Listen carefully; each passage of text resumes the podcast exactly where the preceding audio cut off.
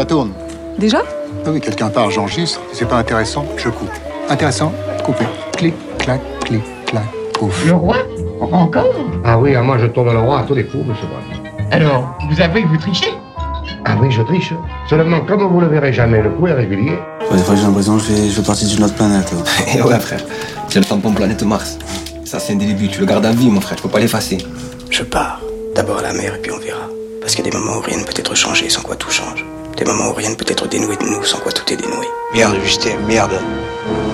Tu dis ces phrases avec de ces mots. Profession cinéma. Ah, comment c'est beau. C'est ça la vraie poésie. Le brouillard, quatre mauvais arbres. Une émission de Radio Grenouille et séance spéciale animée par Mario Bompard. Bonjour. Non, là, t'as l'air de me dire au revoir. Dis-moi vraiment bonjour. Euh, bonjour. Loupé celui-là. Bonjour. Voilà.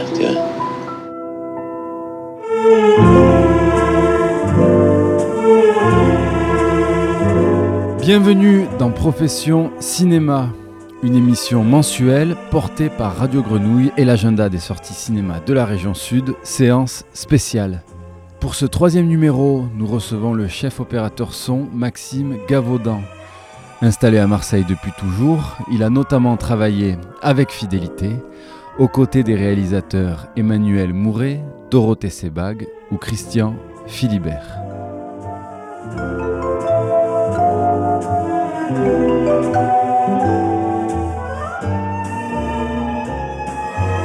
Bonjour Maxime Gavaudan. Bonjour.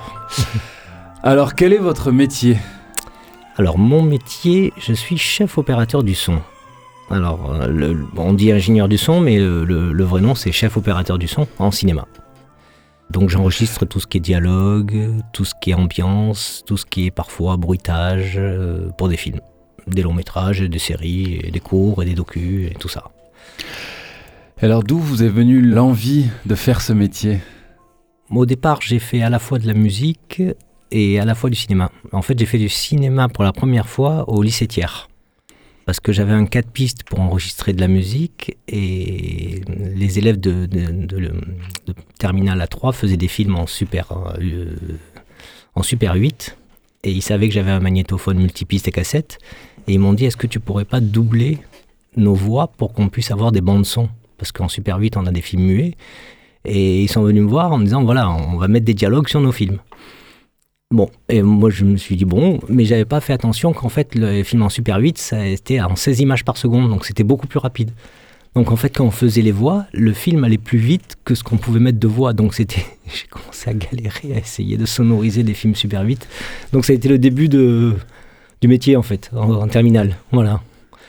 Et ensuite, donc, il y a eu des études. euh, Après, les études, alors- par cette voie-là.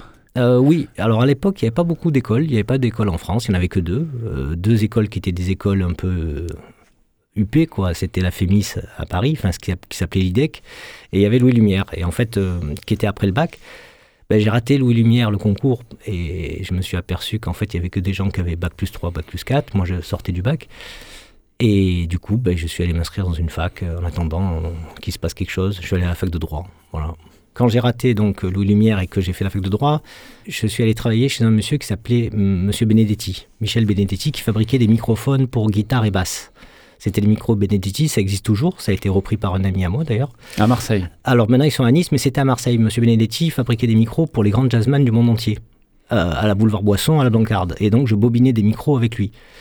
Je faisais de la lutherie, il est venu un luthier qui s'appelait John, qui, avec qui on a travaillé, et voilà, et la société, euh, voilà, je faisais ça. En fait, j'allais pas à la fac de droit, je fabriquais des micros sur des T-casters, des Stratocasters et tout ça, quoi. Voilà. Et alors aujourd'hui, donc, vous travaillez avec euh, différents réalisateurs, et euh, j'imagine que même si les approches sont diverses, vous vous préparez à un tournage de manière spécifique. Comment vous préparez-vous à un film? Oula. Alors, euh, d'ailleurs, c'est ce que me disait une ma stagiaire là récemment. Elle me disait, j'avais pas compris à quel point la préparation était importante. C'est-à-dire qu'en fait, quand je prépare un film, je relis une fois, deux fois, trois fois, quatre fois le scénario, voire, enfin, en fait, plus. Et à chaque fois que je lis le scénario, je travaille quelque chose de différent. La première lecture, c'est une lecture pour le plaisir. Je lis comme ça, pour voir s'il me plaît. La deuxième, je commence à dépouiller des sons, c'est-à-dire à sortir des idées d'ambiance, des choses comme ça, à voir ce que ça procure au niveau quel univers sonore pourrait accompagner le film. Et puis à chaque lecture, j'approfondis quelque chose. Voilà, c'est-à-dire où c'est les musiques, où c'est les ambiances, enfin les musiques, on les a pas, hein, mais voilà, c'est plutôt une tonalité, des voix.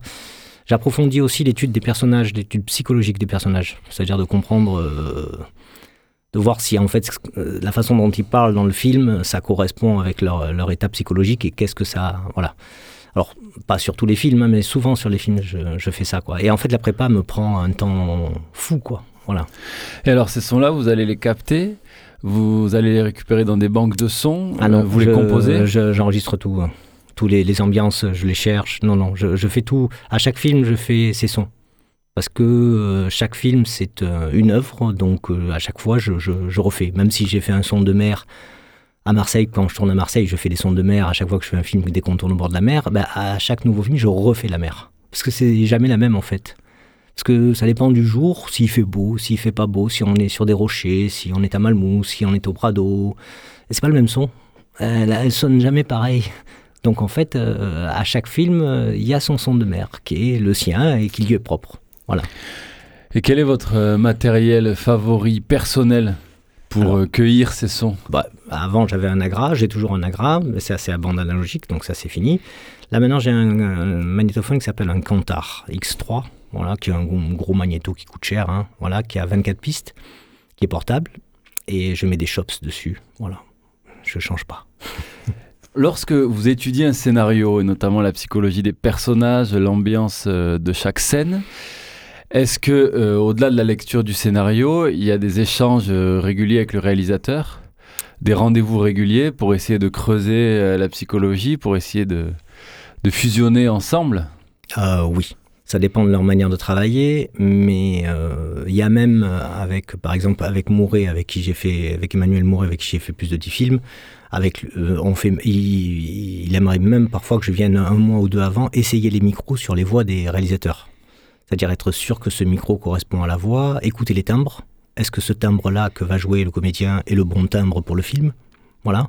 Est-ce qu'il est juste? Euh, Est-ce qu'on y croit? Parce que, alors, c'est vrai que, hum, si vous voulez, ce qui est très important dans le son au cinéma, et ce qu'on oublie, enfin, on oublie, l'image nous le fait oublier souvent, c'est que euh, le timbre du personnage, c'est un peu la voix de l'âme. Vous voyez, la voix, c'est vraiment. Euh, donc, c'est un peu son empreinte digitale. Donc, si c'est pas bon, ben c'est pas bon, quoi. Ça, ça marche pas, le film marche pas, ça fonctionne pas. Orson Welles, un jour, avait dit voilà, j'ai préparé, je sais plus, euh, je, sais plus quel film il s'agissait. Il dit voilà, j'ai cherché un personnage, j'ai cherché, cherché un physique. J'ai trouvé le physique que je voulais, et le premier jour de tournage, il a ouvert la bouche, et je savais que j'avais fait une erreur de casting, parce que je n'avais pas casté une voix. Et le film était foutu. Donc en fait, ce film-là, il a tout post-synchronisé avec un autre acteur. Donc en fait, si vous voulez, la voix, c'est parfois, moi je dirais plus, mais c'est aussi important que l'image. Voilà, donc un acteur peut avoir un, faciès, mais s'il n'a pas un timbre, ben, il n'y a rien quoi. Et vous, votre rôle, c'est de mettre en valeur cette voix, c'est pas de la transformer. Ah, je la transforme rien. L'acteur, c'est l'acteur qui donne. Je respecte. Euh, d'abord, je respecte le métier d'acteur parce que c'est un métier que je trouve très difficile. Euh, jouer un autre, c'est très compliqué, quoi. Voilà. Moi, je, je, serais totalement incapable. mon meilleur rôle, c'est moi-même. Quand on me dit pourquoi tu joues pas, je dis mais moi, je sais jouer comme moi. Je veux dire, je ne peux pas jouer un autre. Voilà. Euh, c'est trop compliqué, je veux dire. Donc, ce que me donne l'acteur, c'est la base. Et si c'est juste, j'ai rien à toucher. Il faut que je, respecte euh, un maximum ce qu'il me donne. sans le trahir, voilà. C'est un peu comme un chanteur, hein, quand il chante, voilà. Et quand c'est puissant, c'est puissant, vous avez rien à faire. Ça rentre tout seul dans le micro, ça rentre tout seul dans les magnétos, et le son, il est génial, quoi. Sur un tournage, est-ce que vous vous sentez périphérique en travaillant le son face à un réalisateur et une équipe qui peut être vraiment axée euh, sur l'image, euh, absolument obsédée par l'image et l'interprétation des acteurs. Est-ce que vous devez vous battre un peu pour euh, faire votre place? Ah oui, ça peut, oui, oui, oui, ça peut arriver, oui. Mais quand ça commence comme ça, c'est que le film est mal barré. c'est, je sais que le film risque, on est, je sais qu'on est au bord du précipice. Parfois, j'ai eu la sensation d'essayer de sauver des films, ouais. Parce que bah, le réalisateur ne s'entend pas avec la comédienne, donc on fait deux prises et il dit bon, bah, c'est bon, on passe à autre chose. De toute façon, je peux rien en tirer. euh. Et là, je dis non, non, non, continue, continue, refais une troisième, une quatrième, une cinquième, euh, faut aller plus loin. Ça m'est arrivé, ça, voilà, sur des films en me disant oh là là, pourquoi il lâche? Et en fait, il a supporté plus, quoi. Voilà. C'est compliqué, les films, hein. c'est deux mois intensifs, euh, de, très proches. Euh, voilà. Euh, ça, il m'est arrivé aussi de travailler sur des gros films où en fait on s'en fout du son. On me dit on fera de la post-synchro, fais pas chier quoi. Voilà. Ah, le son, écoute, hein, on verra plus tard. hein. Voilà. Ça, souvent, je... Ou euh, t'as pas des HF pour, tu, bah, tu mets des HF sur les comédiens, puis on s'en fout des perches, on s'en fout du bruit, on tourne, on tourne, il faut qu'on tourne, il faut qu'on rentre la journée, quoi. Bon. Mais bon, le résultat à la fin, ça se voit aussi. Hein. Est-ce que ça vous arrive de... J'imagine que ça doit vous arriver de faire refaire des prises parce que vous, vous sentez que le son n'est pas bon Ah oui, je Ou le, ça, je vous le demande. l'autorisez pas Oui, Ah, vous si, le si, demandez. je le demande, je le demande. Après, euh, parce qu'on peut me reprocher de ne pas l'avoir demandé. Hmm. Parfois, on me le reproche. Parfois, euh, un jour, euh, on m'a dit bah, pourquoi tu l'as pas dit? Bah, Il l'a pas dit parce que je crois que l'acteur, de toute façon, était au maximum de ce qu'il pouvait faire. Il pouvait plus donner, euh, il pouvait pas donner autre chose. Il fallait changer d'acteur, quoi. Voilà. Ah oui. Eh, ben oui, parfois je suis un peu. Non, mais parfois après, vous savez, que- enfin, vous sentez que bon, ben, même si on refait, on va refaire pareil. Hein. Ouais. Donc euh, c'est compliqué, quoi. La post-synchronisation ne résout pas tout. Non, ça résout pas tout. Et euh, il y a beaucoup de. En France, notamment, on, on- on raconte n'importe quoi. Voilà. On dit que les films américains sont post-synchronisés, ce qui est faux. Voilà. Les Américains, depuis des années, font du son direct et c'est parmi les meilleurs. Voilà. Et il n'y a pas de post-synchro. Les spectateurs américains ne supportent pas la post-synchro. C'est-à-dire Eh ben, ils aiment pas. Dès qu'un film est post-synchronisé pour un spectateur américain, c'est un mauvais film. Ils aiment le son direct. Donc, euh, tous les grands réalisateurs américains font du son direct. De Clint Eastwood, de Scorsese, tous, tous, tous, tous. Il y a un respect du son qui est énorme. Mais comment le ressentent-ils? Bah, parce que y a- les labiales sont, sont parfaites. euh, je veux dire, euh, on, est- on est dans l'univers sonore. Voilà. Mm. Après, il faut savoir que les Américains ont des voix beaucoup plus aiguës que les Français. Donc c'est pas pareil les enregistrements, c'est pas pareil les micros américains ou pour les. Vous utilisez pas les mêmes micros pour un acteur français et un acteur américain. Parce qu'un acteur américain il fait ouais, ah, ah alors qu'un gros Dieu, une voix bien grave, euh, là de par Dieu, vous voyez, voilà. Ouais. C'est pas pareil. Donc c'est pas la même technique parfois. Le son a aussi un, un rôle euh, narratif. Ah complètement. Mais euh, à la rigueur, euh, il- il- parfois vous avez besoin plus que de son que d'image. Que vous, vous pouvez amplifier par rapport au scénario de base aussi. Dans la prise. au- Dans votre travail, en l'imaginant, en, en appuyant Oui. à certains endroits. À certains, avec les ambiances et avec les effets, oui. Ouais. Et surtout, voilà, le- ce qu'on appelle le décor sonore. Voilà. Euh, C'est-à-dire où va se passer la, la, séquence, quoi. Et ça joue beaucoup sur. euh, ça joue beaucoup d'abord sur la façon de prononcer les mots, parce que si vous avez un milieu très bruyant, ben, vous allez prononcer euh, les mots beaucoup plus fort. C'est-à-dire si vous êtes dans une boîte de nuit, l'acteur se met à crier. Voilà. Donc c'est pas la même façon de, jouer. Et si vous êtes dans une voiture, vous parlez plus fort que si vous êtes dans la rue. Enfin, vous voyez, donc ça joue sur le- la voix, mais après le décor joue sur euh, ce que ça raconte du film. C'est-à-dire tous les sons racontent quelque chose, quoi. Voilà. Et même les ambiances racontent des univers, elles racontent une histoire en fait. Et est-ce qu'il y a un travail différent, euh, j'imagine que oui, entre euh, la fiction et le documentaire? Euh, oui, oui.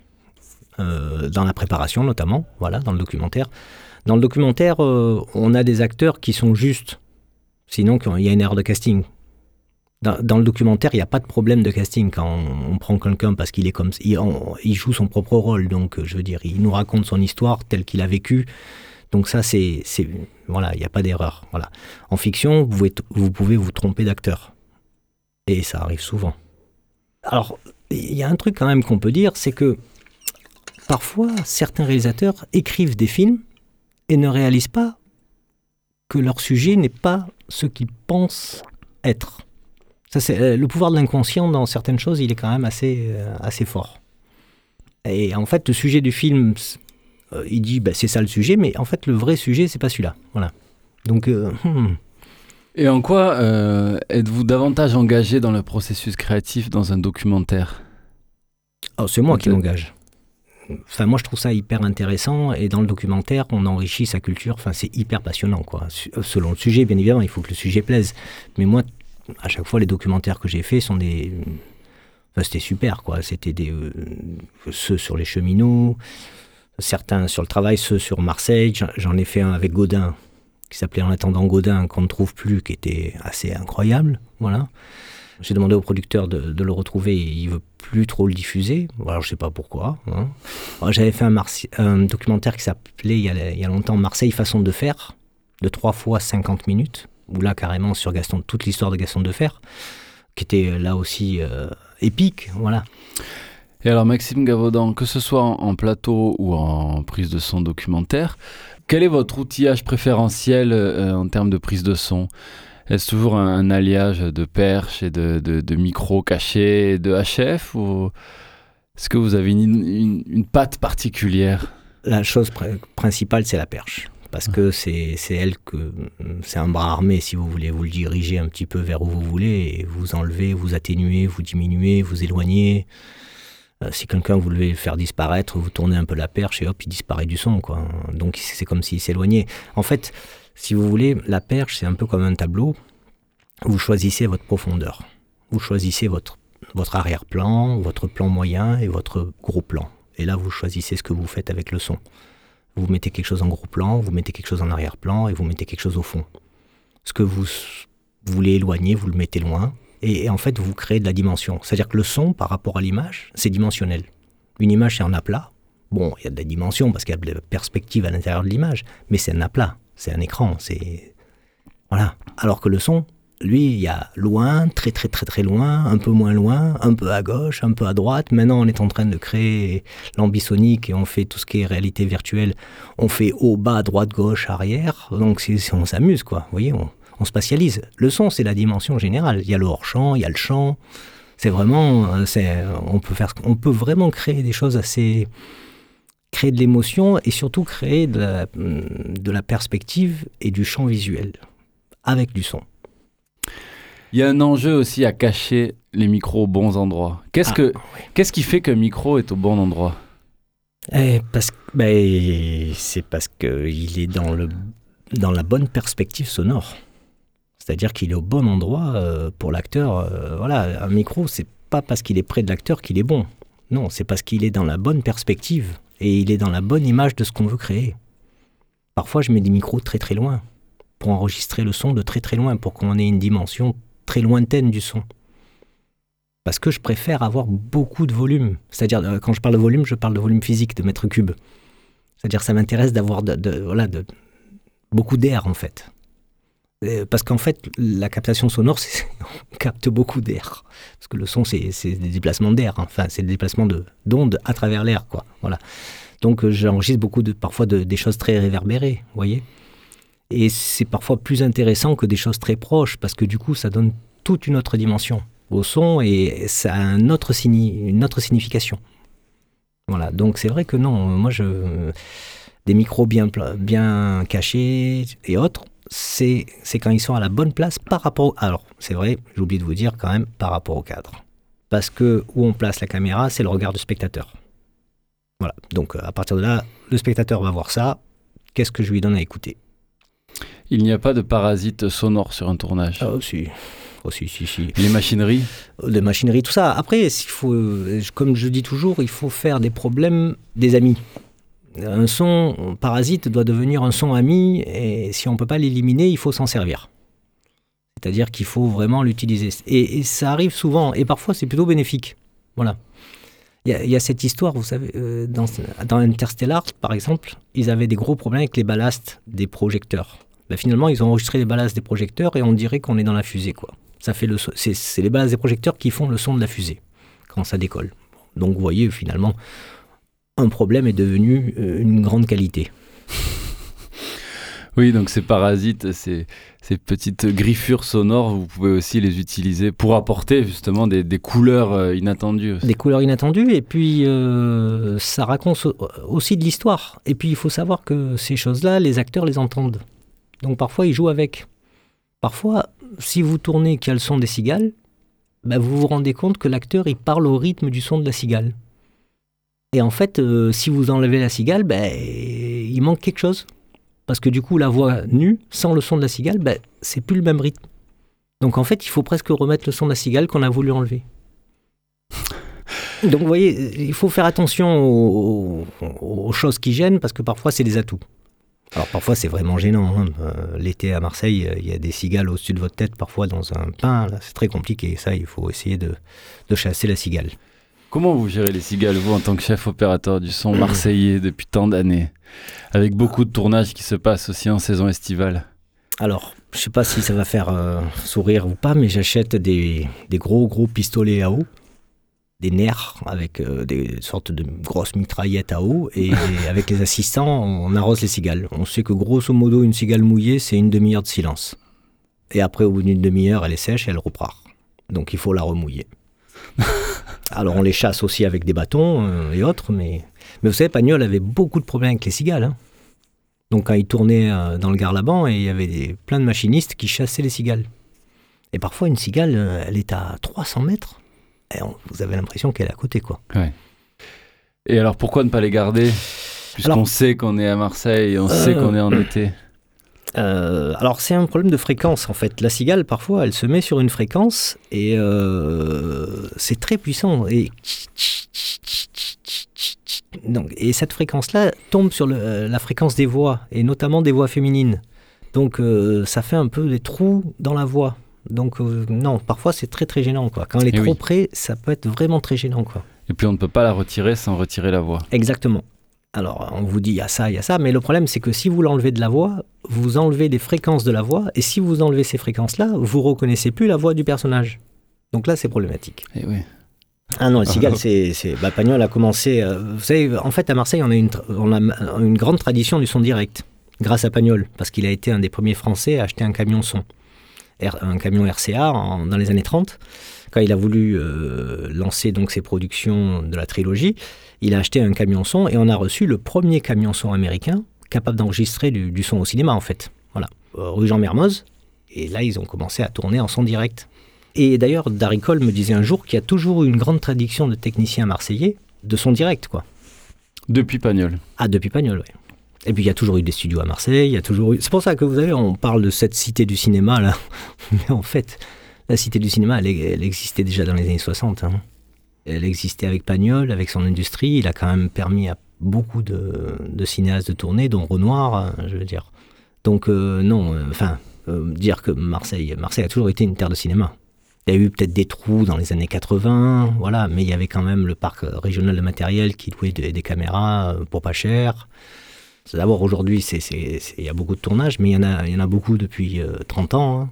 Alors, est-ce qu'on peut développer Euh, Sûrement. Ou, euh, Là, il, bon, il y avait les annonces de Macron pour la grande cité, tout ça, la cinémathèque et tout.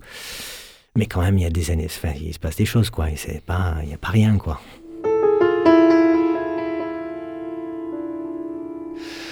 Vous, Maxime Gavaudan, quels sont, les, au-delà des cigales, les, les paysages sonores marseillais qui vous touchent le plus?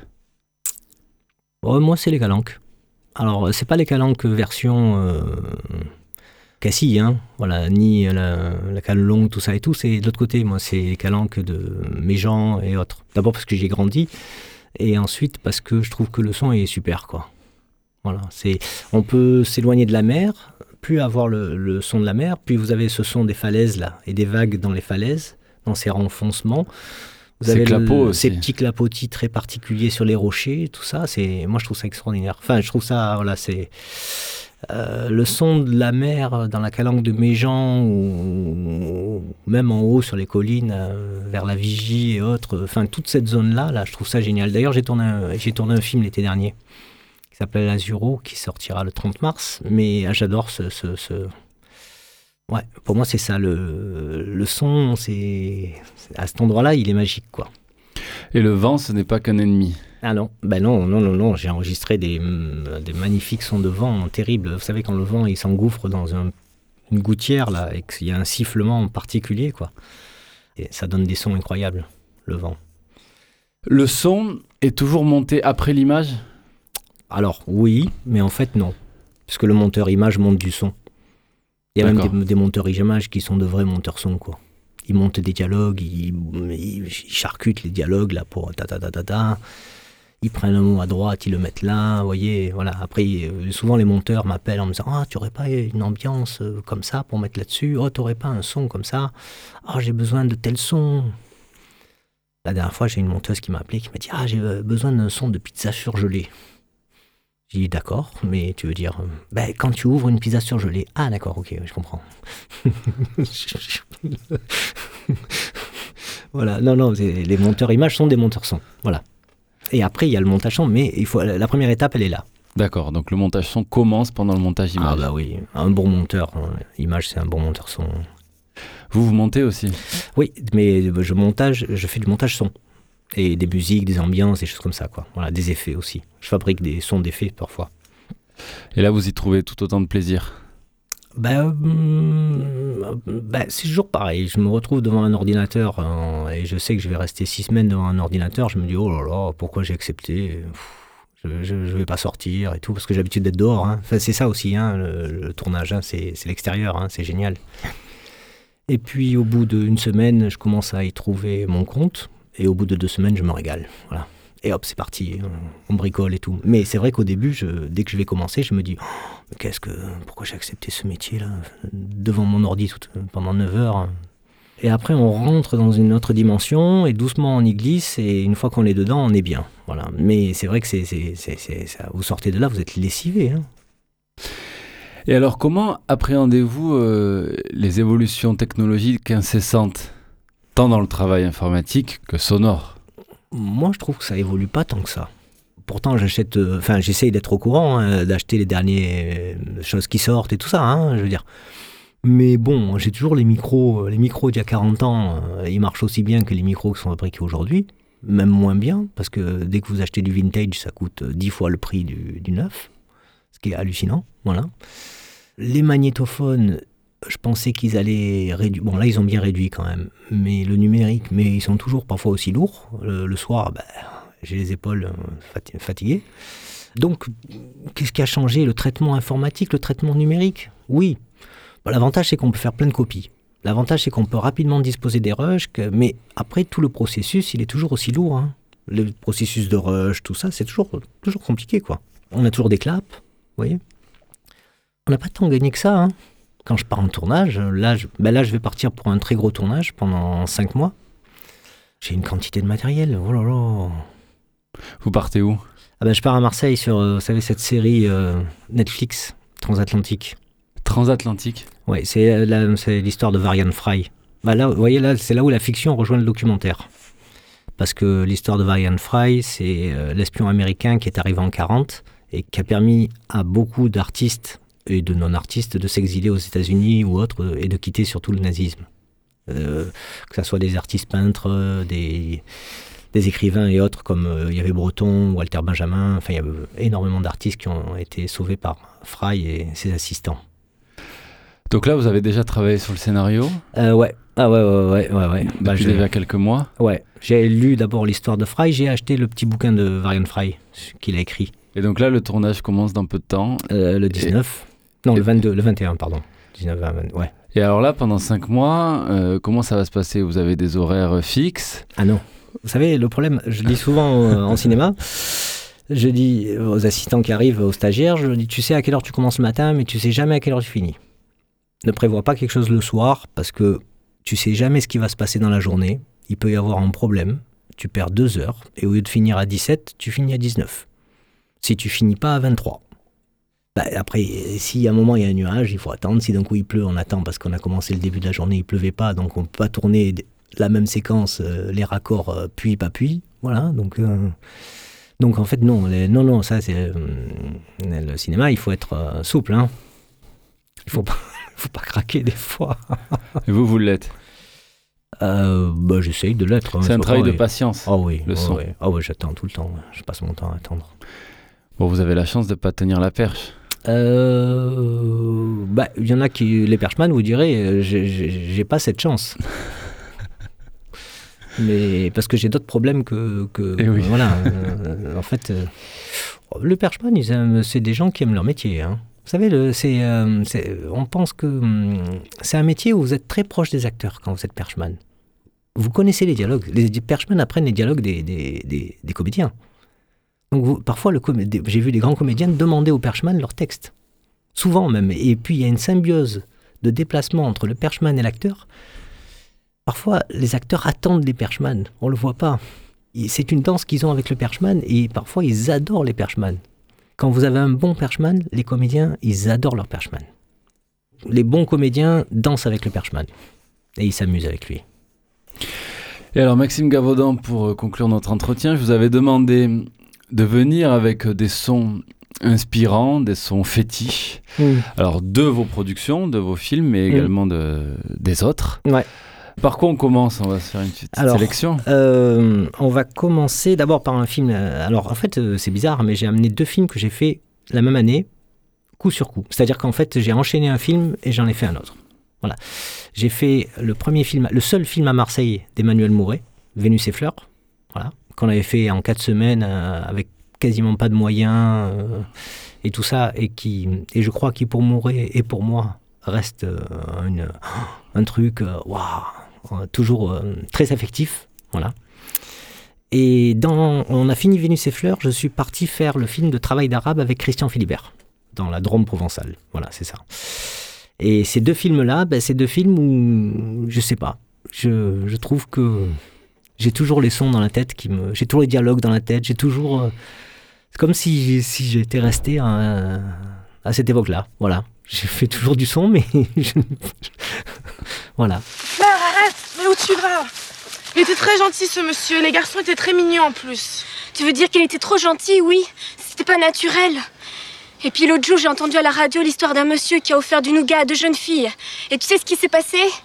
Eh ben, en fait, il était plein de somnifères et il en a profité pour abuser d'elle. Ouais, mais tu sais maintenant, s'il faut même se méfier des gens gentils, on s'en sort pas. Pourquoi je me méfierais pas de toi aussi? Mais Fleur, on est où? On est complètement perdus maintenant. Oh, regarde, on dirait une carte postale. Tu crois que c'est dangereux de se baigner ici, qu'il y a des requins ou des poissons méchants? Non. Oh, moi, tu sais, c'est la première fois que je viens dans un pays exotique. Regarde Par là, c'est la ville. Ouais, mais moi, j'ai trop chaud, je vais me baigner. C'est Mouret qui a écrit ça, il faut vraiment être dingue pour écrire ça. Pour euh, un mec, il est né à Marseille, il arrive au même endroit, il regarde, et il le voit toujours comme un, comme un truc où il fait waouh. Peut-être que tous les Marseillais, on voit Marseille comme ça finalement. hein. Comme un pays exotique Non, mais comme un truc euh, extraordinaire d'être là, et puis d'un coup, on se met à un endroit, on se dit waouh.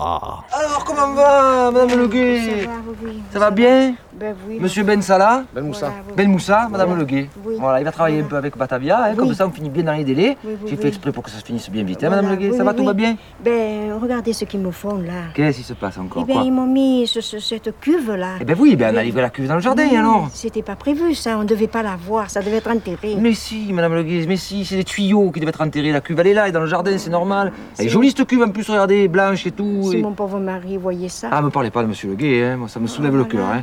Non, vous inquiétez pas. Et puis soyez un peu raisonnable, hein, Madame Le Guet, c'est comme ça, c'est les normes. hein. Le professionnel, c'est moi. Hein? Allez, bien, Momo. C'est une gangrène, ça, c'est un cancer, Momo. hein. Tu ne parles pas. hein. Non, non, Attends, je te jure, tu lui parles, tu n'en sors pas.